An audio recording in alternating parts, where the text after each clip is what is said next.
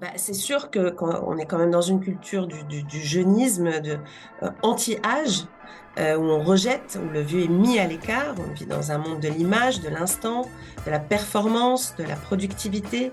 Bah, c'est sûr qu'à partir du moment déjà où le vieux est exclu, si en plus il est malade, donc l'idée c'est de cibler les ressources et ensuite de maintenir un environnement affectif qui soit suffisamment contenant, sécure, pour que ces ressources puissent, non seulement être euh, développées, mais aussi pour en créer des nouvelles. D'ailleurs, si c'est un sujet qui n'est pas, qui pas euh, encore à mon, enfin, à mon goût abordé, en tout cas, c'est pas très sexy aujourd'hui de travailler en géronto. Ça, ça pas beaucoup de monde, ça et le soin pâle. Euh, euh, c'est pas un domaine euh, dans lequel on a, on, a, on a tous envie de travailler et pourtant on peut être particulièrement surpris de tout ce qu'on arrive à faire à partir du moment où on se, nettoie de toutes nos croyances en fait. Et bienvenue sur le podcast Thérapie Entrepreneuriat. Pour commencer, je voulais faire un gros merci à tous ceux qui écoutent, tous ceux et celles qui écoutent, et un merci encore plus particulier à ceux qui prennent le temps d'envoyer un petit message pour dire ce qu'ils en ont pensé, euh, ce qui leur a plu, déplu, euh, sur quoi ils sont d'accord, etc. Merci, c'est toujours chouette d'avoir des retours de votre part. Ensuite, petite partie euh, promotion personnelle.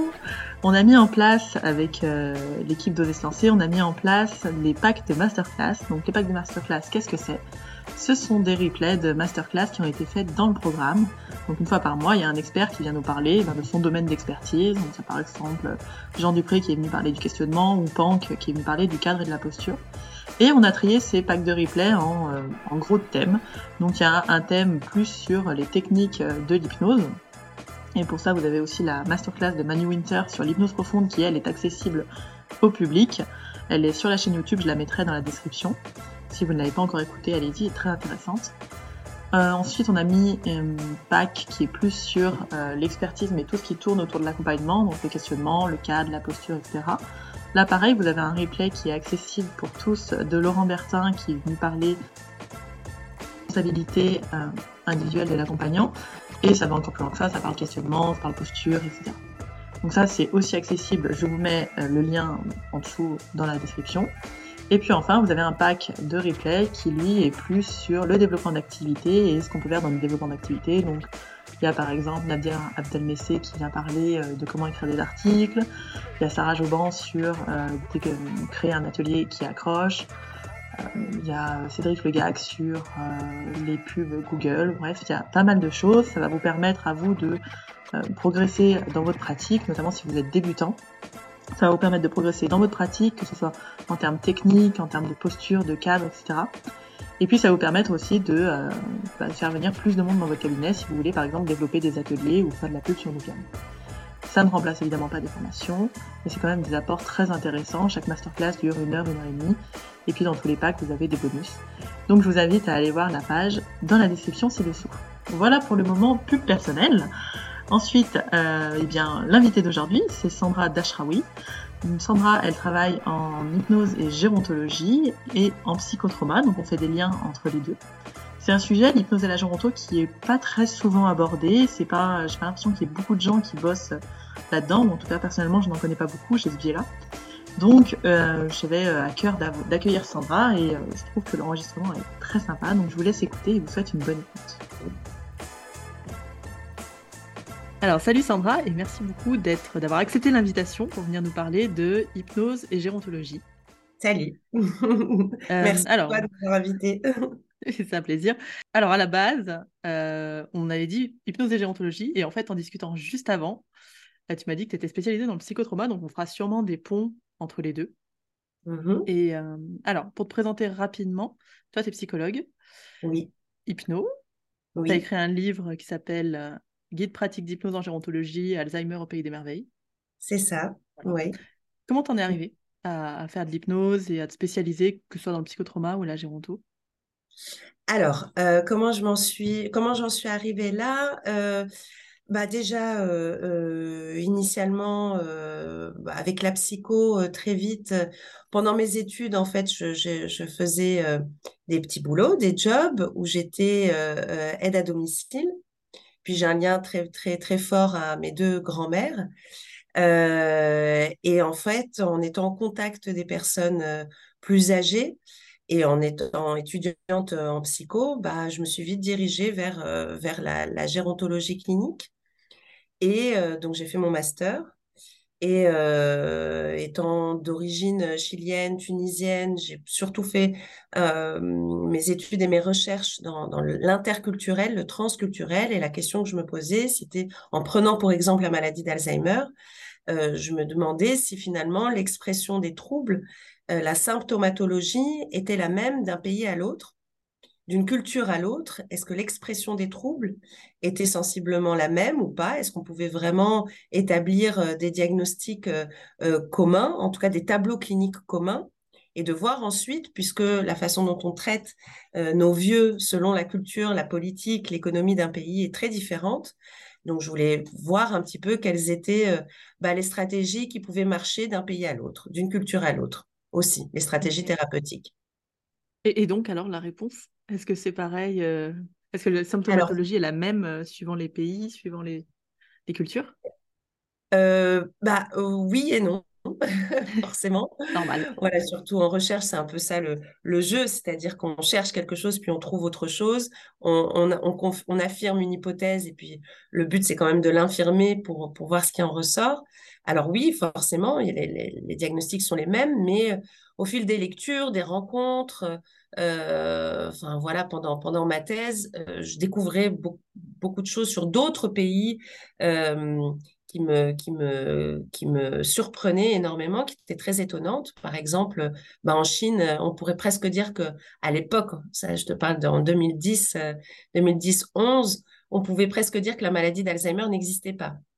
Parce que la, la, la, culturellement, bah, un vieux, si finalement il perd la mémoire, s'il se sent un peu désorienté, euh, s'il déambule, bah, on se dit c'est pas grave. Donc on a une façon de l'aborder qui est tota-, totalement différente. Il est beaucoup moins médicalisé, beaucoup moins étiqueté ou en tout cas euh, euh, défini selon sa maladie parce que on, croit dans, certaines cultures, bah, celle-là en l'occurrence, qu'il y a un cycle de vie, que de toute façon le vieux qui meurt se réincarne en le bébé qui naîtra.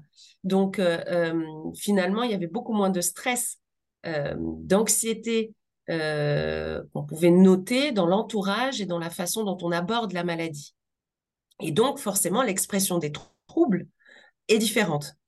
Donc, c'est dire combien, bah, finalement, la façon dont on traite dont, dont, on perçoit la maladie va déterminer la façon dont on traite, dont on traite les patients Mmh et donc, euh, ça va déterminer aussi l'expression des troubles et donc même la définition même de, de, de, la maladie. Ok. Voilà. Ok. Et, et donc, nous qui mettons beaucoup d'importance à vivre le plus longtemps possible, en fait, dans notre société, à combattre les maladies et pas du tout dans cette idée qu'on va se réincarner euh, quelque mmh. part, euh, quand on y met plus d'importance comme ça, ça. Alors, je pense que c'est pas facile à répondre, mais ça aggrave les troubles ou ça ça fait qu'on bah, vit moins bien sa maladie, j'imagine déjà? Bah, c'est sûr que quand on est quand même dans une culture du, jeunisme, de euh, anti-âge, euh, où on rejette, où le vieux est mis à l'écart. On vit dans un monde de l'image, de l'instant, de la performance, de la productivité. C'est sûr qu'à partir du moment déjà où le vieux est exclu, si en plus il est malade, euh, bah forcément, avec toutes les plus belles intentions du monde de le, de le sauver, par exemple, ou en tout cas de bien le traiter, il n'empêche que ça va beaucoup déterminer euh, bah, finalement euh, son, son, savoir affectif. Donc ça, c'est un des leviers sur lesquels on, peut, on peut agir, ou en tout cas qu'on peut identifier, pour apaiser, parce que le nerf de la guerre dans cette maladie, c'est vraiment l'anxiété.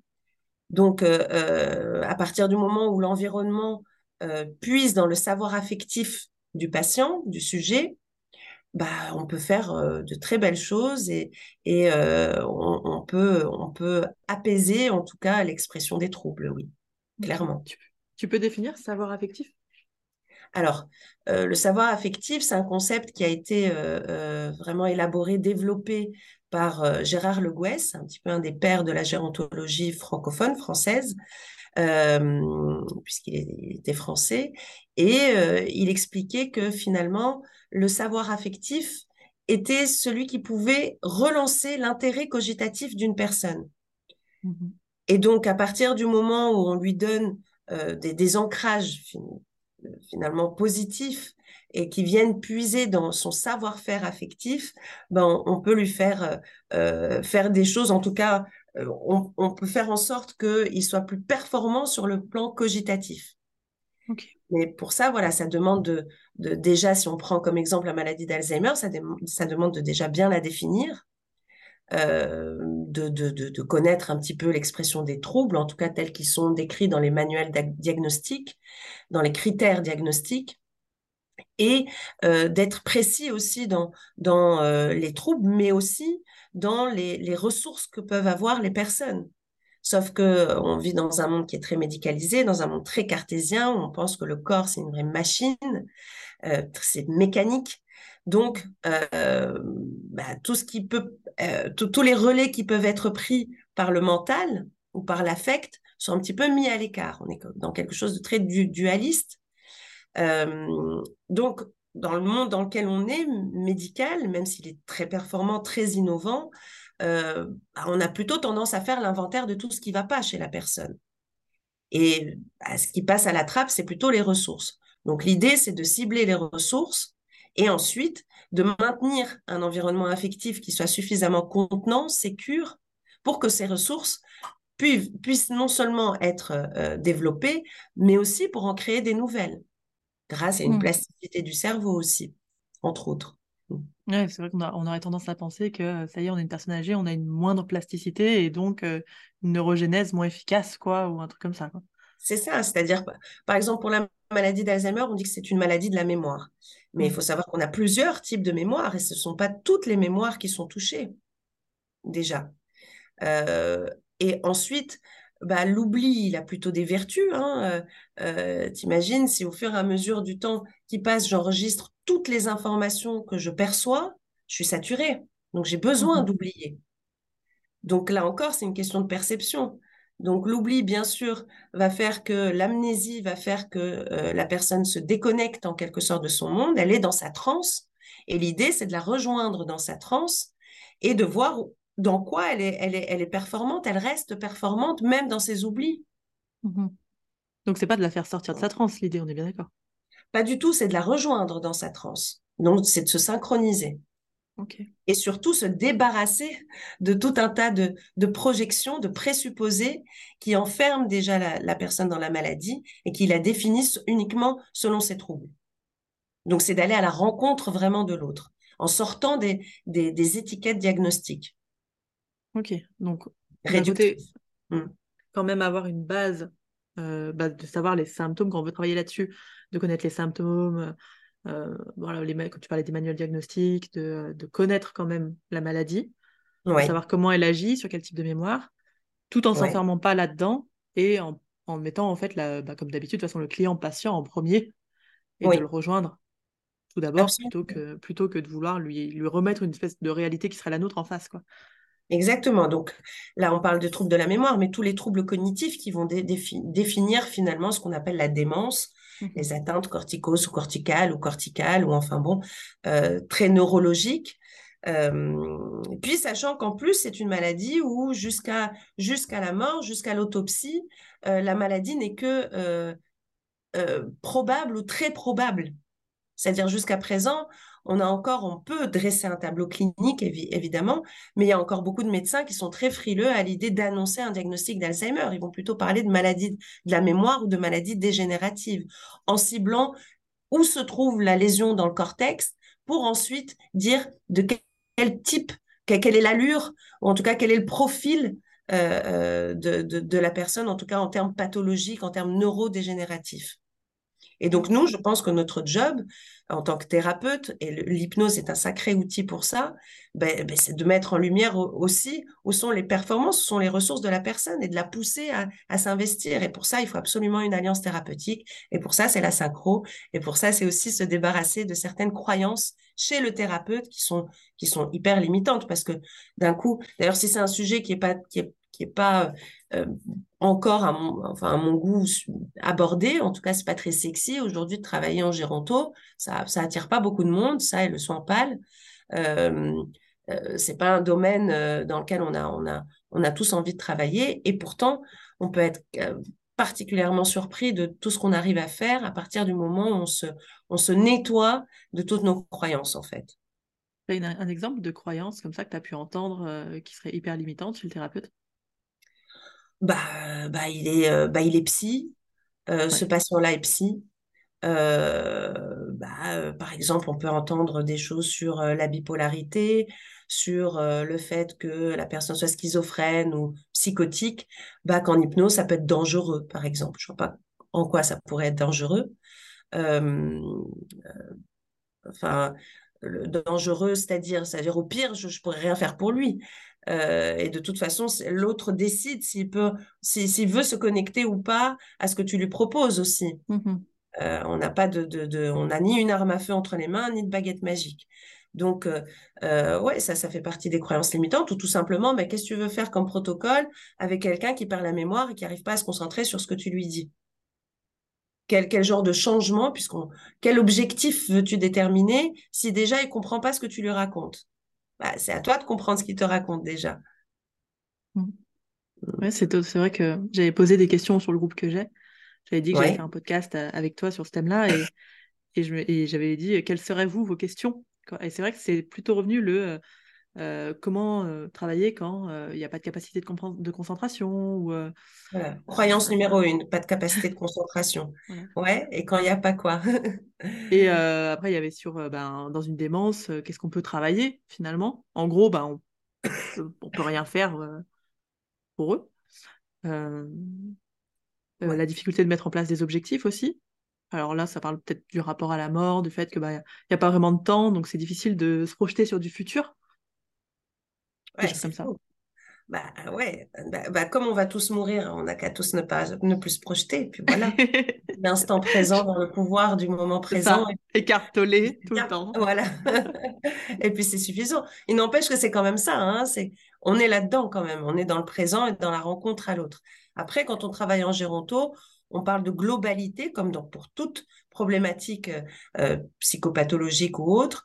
C'est-à-dire, la globalité, c'est quoi? C'est les personnes aussi qui gravitent autour de, de la personne qui souffre de telle ou telle maladie. Et donc tu, tu bosses avec les familles euh. Donc les familles, aussi bien les familles, les, les, les, proches, que les aidants, donc les proches aidants ou les aidants professionnels, mais aussi les institutions dans lesquelles on, on soigne les personnes qui, qui sont dépendantes. Euh, mais voilà, déjà, il y a, y a, plein d'injonctions un peu qui nous limitent. C'est, D'abord, on, a du mal euh, à parler de vieux, hein, c'est, mal vu, alors qu'il faut appeler un chat un chat, c'est un vieux, une personne âgée, il faut préciser de combien elle est âgée. Personne âgée de combien euh, c'est un peu condescendant. Quand on parle de, enfin, de mon point de vue, quand on parle d'EHPAD, établissement d'hébergement pour personnes âgées dépendantes, alors, personne âgée de combien Dépendante par rapport à quoi Par rapport à quelle grille Donc là, on a des grilles qui s'appellent les GIR, dépendance de 1 à 6. Ce sont que des outils qui nous enferment, en fait. C'est on mmh normalise.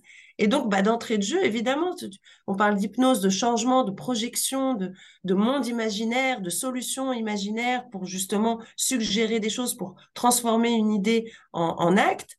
Euh, mais si déjà ton idée, elle est complètement barrée euh, euh, c'est-à-dire fermé, euh, où tout est limité, évidemment que tu peux rien faire. Alors qu'en fait, ça reste des personnes qui, ont, un tas de, de, de, savoir et la capacité de concentration, bah, il y a ce qu'on appelle bah, cette, variabilité interindividuelle où le matin, la personne est tout à fait lucide et dans les cinq minutes qui suivent, elle, te, te. elle te, elle, te reconnaît plus du tout. Donc, euh, capacité de concentration, il faut savoir à quel moment de la journée. Donc, si à partir de là, c'est très variable, tout est possible alors. Donc, tu peux mettre des rendez-vous en fonction un peu de l'heure de comment elle peut se concentrer ou comment tu non parce que je pense que finalement la personne et puis les personnes qui travaillent en EHPAD par exemple ou qui travaillent en, en géronto gériatrie de façon générale savent très bien qu'il y a une reconnaissance. Au bout d'un moment euh, dans un EHPAD les résidents savent très bien si tu, tu, y travailles savent très bien où te trouver quand ils ont besoin de toi. Donc ça veut dire qu'ils ont enregistré euh, l'architecture du lieu déjà. Mmh ils savent très bien où déambuler, ils savent très bien quoi fuir, savent très bien exprimer leurs émotions, leurs, leur mécontentement quand ça ne va pas. Et aussi tisser un lien et donc un ancrage affectif, émotionnel avec toi, même s'ils ne savent plus du tout comment tu t'appelles ou ce que tu leur as dit la dernière fois. Donc, tout dépend, euh, puisque l'hypnose, moi, je pense que c'est plusieurs choses, mais déjà, c'est une capacité de concentration. Bah, il faut pouvoir fonctionner en entonnoir et, et, euh, euh, trouver la porte d'entrée pour que la personne s'intéresse déjà à ce que tu lui racontes. Et pour ça, la synchro, c'est un sacré outil. Mmh. Mmh. Ok. C'est marrant parce que c'est du coup un outil qui est vachement remis en question parfois. ah oui. Ouais, ouais, sûr. ça sert à rien, c'est des conneries. Euh, vaut mieux être avec l'autre que faire attention à sa synchro. Hein. Bah, être avec l'autre, c'est faire attention à sa synchro. Non? Je sais pas. C'est euh, postulat que euh, si tu fais attention à ta synchro, tu es plus sur toi que sur l'autre. Bah, ma synchro, elle, elle, elle, elle, est elle, elle naît d'où? Elle naît de l'autre. Sinon, je me synchronise pas avec un mur, je me synchronise avec, avec la personne qui est en face de moi. Donc, voilà, donc finalement, ma synchro, je me concentre. faut pas que je m'oublie non plus. Euh, là-dedans, à, à de coup de perdre, par exemple, le dialogue, perdre euh, mon calibrage, euh, perdre tout ça. Mais, mais sur le coup, je me, je me synchronise, je, me, je lâche prise par rapport à qui je suis là pour danser la même, le même rythme que l'autre. Mmh ok, donc ça, c'est un outil pour toi hyper important avec les personnes âgées. Ah oui. Ah bah oui, c'est-à-dire que euh, si je me synchronise pas, déjà, je reste dans mes croyances. Je vais pas rencontrer l'autre. Ensuite, euh, parfois, la, synchro dans, dans, ce, genre de, de, de, problématique peut être particulièrement violente parce que euh, bah, rester assis à faire le même mouvement ou à avoir le regard perdu je ne sais où tout en restant connecté, euh, c'est très compliqué, ça, ça demande beaucoup de patience. Ça demande beaucoup d'observation et ça demande à faire face à ses pires angoisses déjà concernant sa, sa propre mort ou sa propre maladie ou la potentialité d'une maladie chronique ou d'être face simplement à la déchéance. Moi, c'était ce que je pensais tout à l'heure. Je me disais, moi, je suis j'ai travaillé avec des personnes âgées et je me mmh suis rendu compte à chaque fois que euh, ça m'angoissait vraiment de. Euh, je savais pas quoi bosser avec elle parce que j'ai l'impression que c'était la fin de tout, quoi. Mmh. Euh, et, en effet, comme tu dis, mes propres croyances me limitent complètement pour travailler avec ce public pour l'instant. Ouais.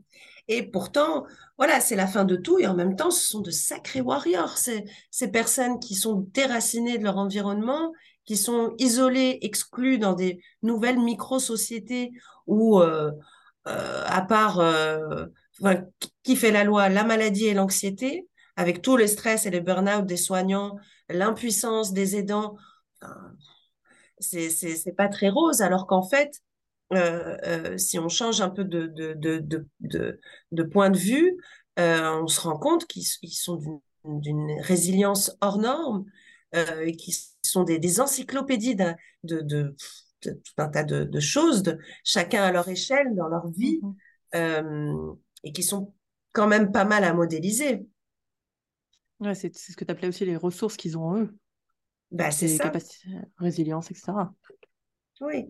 Et puis, tout passe aussi par le geste, par, euh, par la tendresse, par l'affection. Euh, et, et, en fin de compte, se synchroniser, bah, c'est aller à la rencontre, mais c'est aussi aimer, aimer l'autre.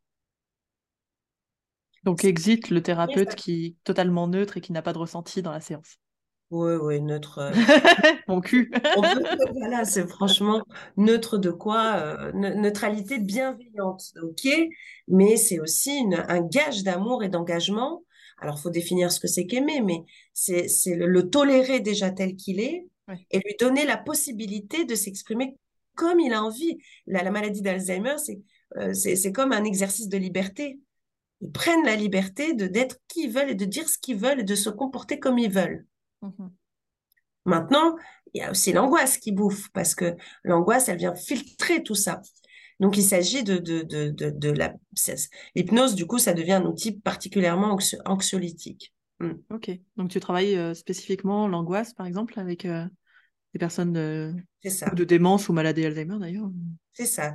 Sur euh, l'angoisse, sur donc l'apaisement, sur des souvenirs, sur l'ancrage, sur l'utilisation, les, sur bah, ce qu'on appelle les spirales sensorielles, par exemple, mais sur, sur des, points de ce qu'on appelle le pôle perceptivo-moteur, c'est-à-dire qu'on revient à des choses très essentielles, très archaïques, comme la vue, le toucher, le mouvement, tout simplement.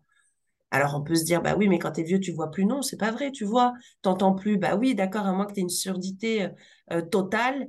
Euh, il entend, hein, il entend comme, il veut des fois aussi, hein, si tu l'intéresses. Et le mouvement, bah, le mouvement, il est là, à moins qu'on soit à un stade super avancé et que la personne n'est plus là. Euh, mais il y a encore de la vie psychique. Là aussi, c'est encore autre chose, c'est d'autres techniques. Après, ce sont des choses très basiques. Je pense que déjà, l'hypnose, elle est surtout à travailler sur les croyances et sur euh, euh, les personnes qui gravitent autour des patients ou des, clients ou des sujets. Mm. Ok. Ça, c'est. En fait, tu rencontres toute la famille. Comment ça se passe concrètement tu, tu, rencontres des aidants tu, Oui, alors, moi, j'intervenais euh, essentiellement, donc là, au tout début, quand je me suis formée à, l'hypnose, j'étais en hôpital à la PHP, Pitié Salpêtrière Charles Foy. Et là, j'ai eu, eu de la chance, j'ai eu carte blanche pour essayer toutes les techniques que je voulais. Et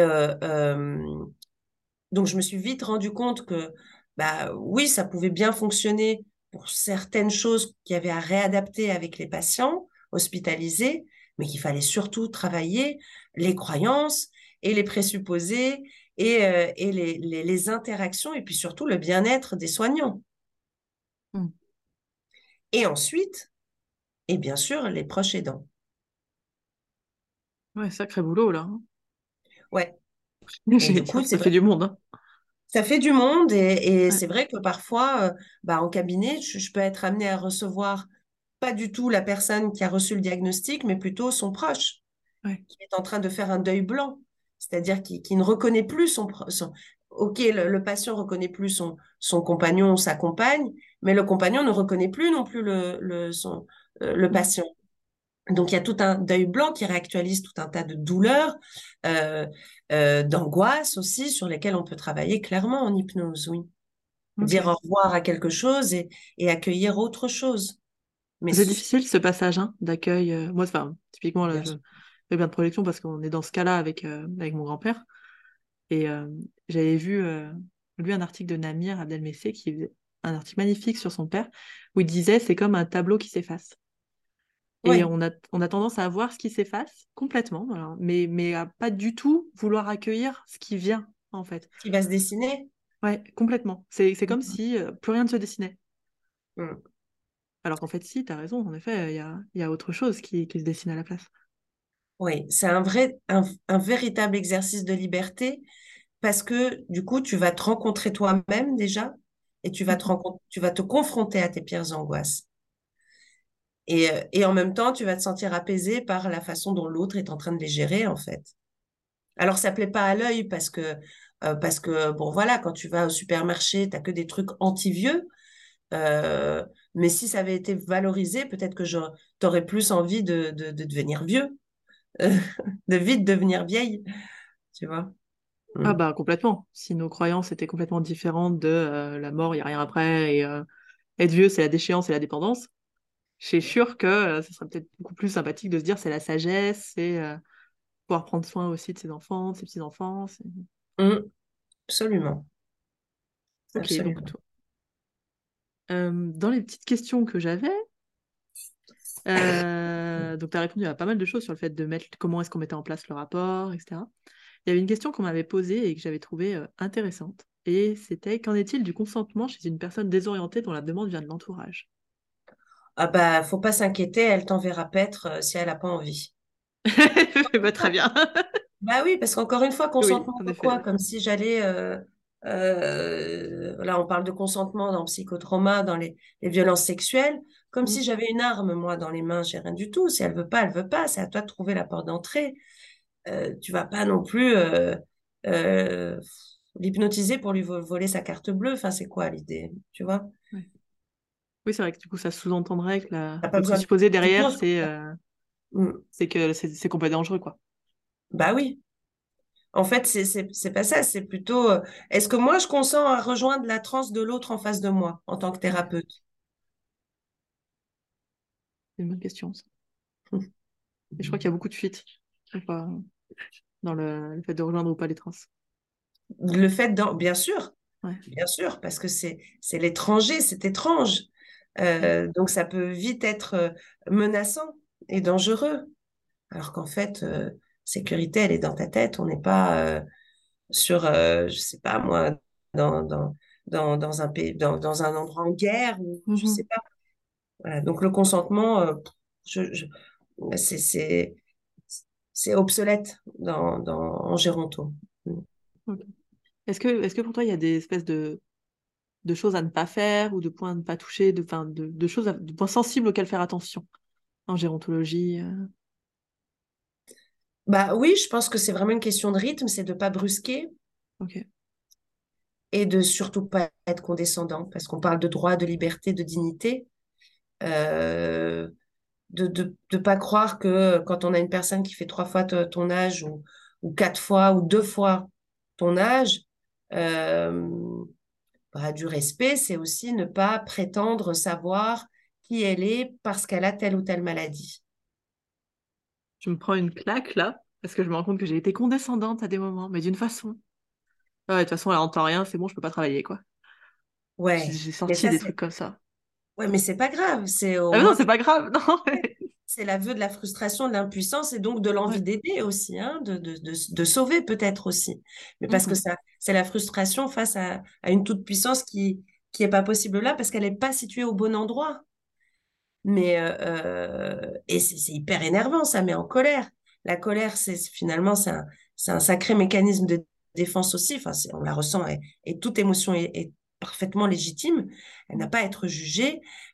Euh, et aussi, elle signifie finalement que je peux changer quelque chose. Si je, si je m'accroche à de la colère, c'est un peu comme du déni. Mettons par exemple, il, m'est arrivé un accident. D'accord? Mmh C'est un accident.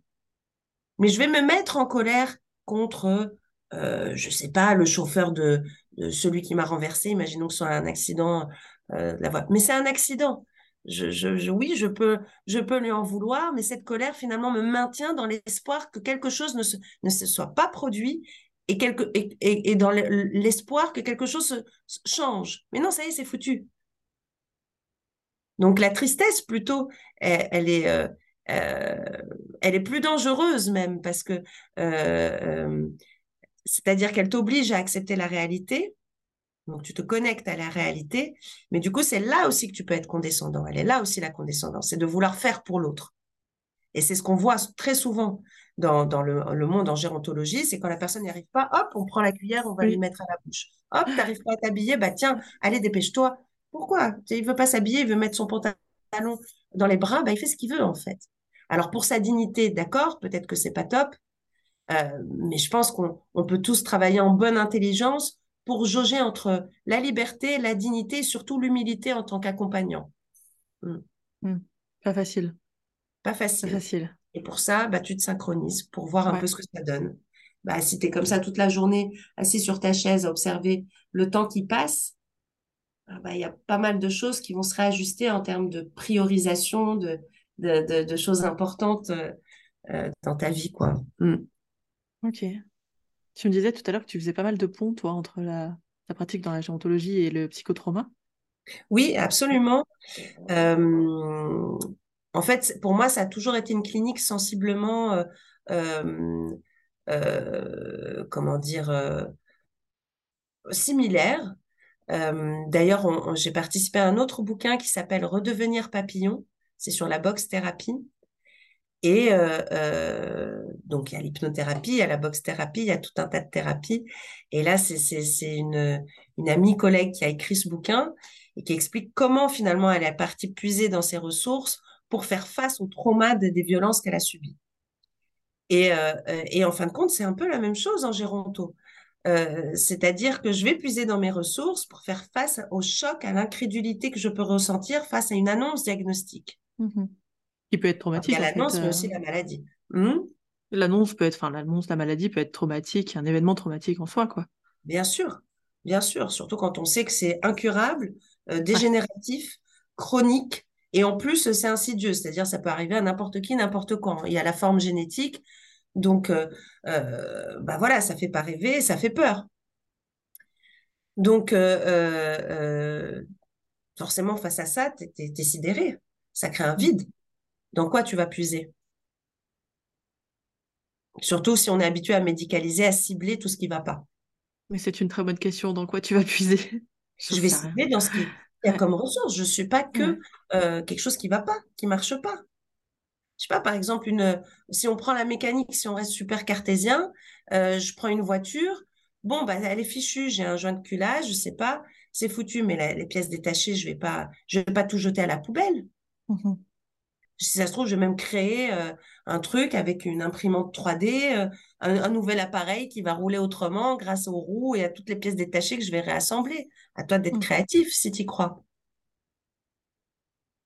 C'est fou ce que ça doit te faire travailler à toi, en tant que personne, en fait, même je vais dire d'accompagnant, mais en tant qu'humain, tout ce que toi tu travailles via euh, ta pratique, enfin, que ce soit en termes, après, je sais mmh. pas trop si tu adhères à la chose, mais de transfert, de prendre compte de transfert, de oui. Euh, bah, faut se comme il dit Fabrice Midal, là, il faut se foutre la paix et, vraiment le, prendre comme une aventure à chaque fois, c'est-à-dire une exploration, plutôt une expédition où tu vas explorer tout ce que tu peux découvrir et t'émerveiller comme tu, si tu lâches prise, tu t'émerveilles aussi. Mais il y a une phrase que euh, euh, Martial van der Linden disait, en tout cas, il en a dit plein et ça, il m'a beaucoup inspiré. C'est un peu le père de la neuropsychologie francophone aussi. Il est belge, suisse. Et euh, euh, il, est, décédé il n'y a pas très longtemps. Il a, c'est lui qui a normalisé la plupart des tests en neuropsychologie pour faire des tests, des, diagnostics, euh, des aides au diagnostic de, démence type Alzheimer ou apparenté. Et mmh il disait finalement, quand, si on veut accompagner un vieux qui souffre de pathologie neurodégénérative, il faut déjà lui redonner un sens à sa vie, qui se réapproprie qui il est, se réapproprier soi-même. Et c'est exactement ce qui se passe après un trauma, après le vide psychique que peut créer la sidération, cette dissociation qu'on peut ressentir après un gros choc. L'idée, c'est de se rassembler euh, à cause du morcellement que ça peut créer, où tout vole en éclats, donc, donc se réunifier et de se réapproprier qui l'on est d'aller à la découverte. C'est pas de redevenir qui on était, mais c'est de composer avec ça. C'est ça, faire un deuil. On, ça veut pas dire qu'on arrête de souffrir, mais ça veut dire qu'on est disponible pour faire de la place à ce qui pourrait me faire du bien. Et donc, mmh j'apprends à être différemment. J'apprends à me réunifier, à savoir qui je suis. Ok. Et c'est pareil dans la maladie d'Alzheimer. Quand on parle de deuil blanc, bah voilà, ça devient une autre personne. Ok, mais ça reste elle. C'est une personne qui se transforme comme nous, en fait, depuis qu'on est né. Mm. Mm. Et je ne suis pas qu'une victime, ou je, je ne suis pas que un malade d'Alzheimer. Tu travailles ce côté identitaire finalement avec les gens euh, mm. sur, euh, sur qui ils sont, qui ils deviennent. Exactement, des angoisses identitaires. À part bien sûr l'angoisse de mort, euh, les angoisses d'abandon, justement du fait qu'on est catégorisé si on est victime ou malade, Alzheimer, de rejet, jugement. Tout ça, ça, a trait au soi et à ce qu'on peut appeler aussi la colonne vertébrale de confiance, l'amour de soi, l'estime de soi, la confiance en soi, l'affirmation de soi. Et ça, quand on a, quand on a été euh, sous le choc, euh, on a besoin de, d'être recentré, rasséréné, rassuré sur ses propres ressources et les ressources extérieures que les autres vont m'offrir grâce à ça. Mmh mmh. D'où le, tu parlais d'entourage soutenant, quoi. Oui. Qui va puiser dans le savoir affectif. Oui, et non pas un entourage qui peut t'enfermer parce qu'il veut faire à ta place, parce que. Euh, parce qu'il est agacé, parce qu'il t'arrête. voilà, ou parce qu'il a peur, hein, parce qu'il a peur de. Et, pourquoi? Parce qu'il a peur. Pourquoi C'est Cyrulnik, il en parle très bien justement. Il a, il a parlé du fait qu'en Chine, la maladie d'Alzheimer, elle n'existe pas. Quand, quand tu, tu demandes euh, à, ton, à ton, ton, ton, proche qui a, qui a reçu le, le diagnostic Alzheimer, tu lui demandes euh, quelle heure il est? Non, il te demande plutôt. Il te demande quelle heure il est. Tu lui réponds une fois. Il te redemande deux minutes après quelle heure est-il. Il te redemande trois minutes après quelle heure il est. Bon, pas t'en as marre. Mais tu te dis, bon, il est malade, le pauvre. C'est pas mmh. grave. Mais en fond, tu peux pas filtrer, à moins d'être un superman de la gestion de tes émotions. Tu t'énerves. Parce qu'en fait, pourquoi tu t'énerves? Parce que tu te dis, la colère, là encore, te donne l'espoir d'un changement. Or, ça te frustre. Tu sais qu'au fond, il n'y a pas de changement possible. Donc, tu as peur, parce que l'inconnu, c'est quoi? C'est-à-dire, c'est même pas la mort, parce que ça va être la ça va être dégénératif. Donc, on va jusqu'où?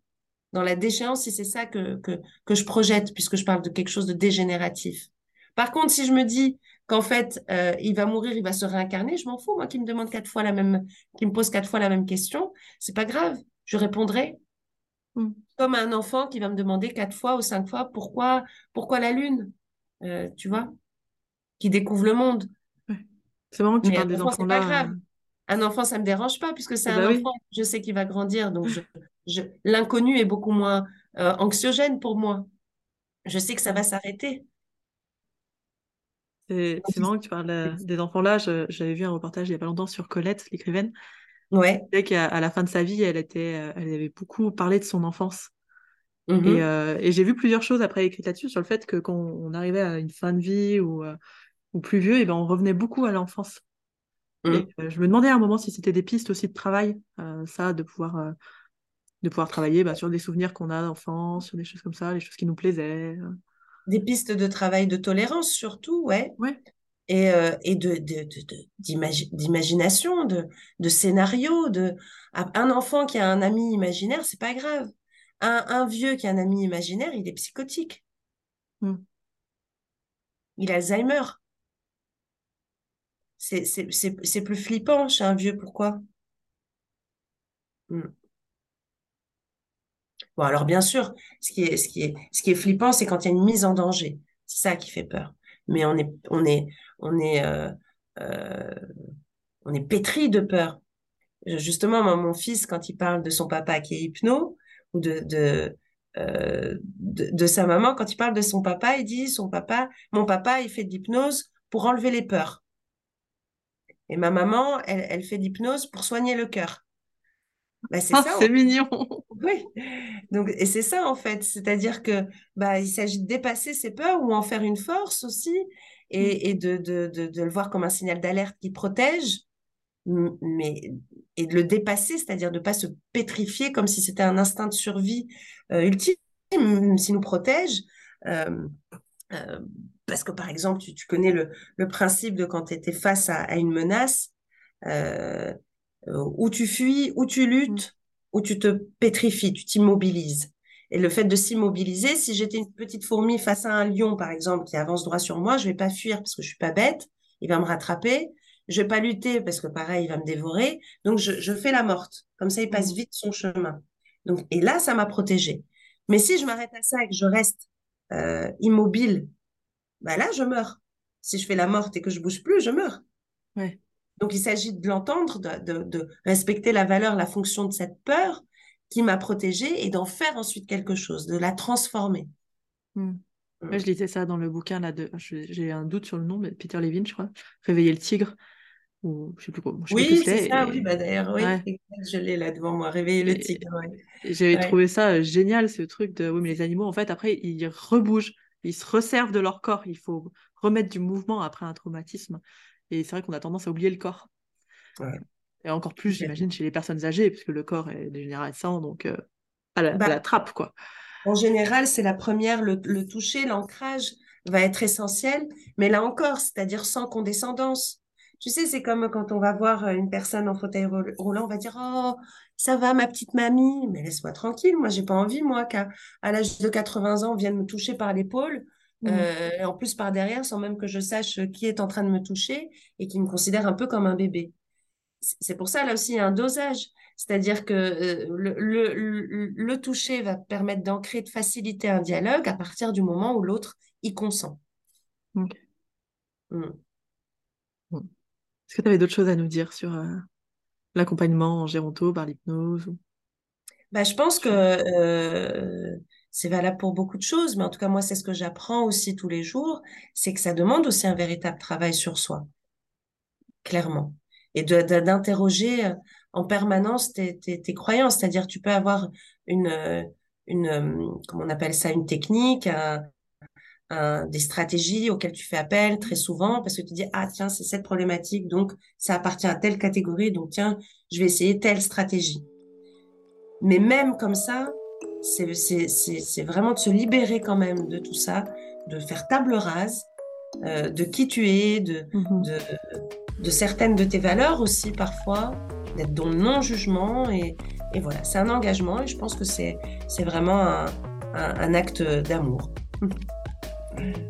Chouette phrase, on va finir là-dessus. Merci beaucoup, Sandra.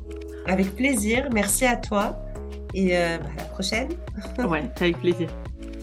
merci et bonne continuation à tous les hypnos. Encore merci Sandra du temps que tu as pris pour nous. J'ai trouvé vraiment que c'était hyper intéressant et beaucoup de remises en question pour moi les ressources qui ont été évoquées, si vous voulez aussi retrouver la chaîne YouTube de Sandra, son livre, euh, le livre dans lequel elle est intervenue, c'est tout dans la description comme d'habitude. Je vous souhaite à tous une très bonne journée. Merci pour votre écoute et prenez soin de vous.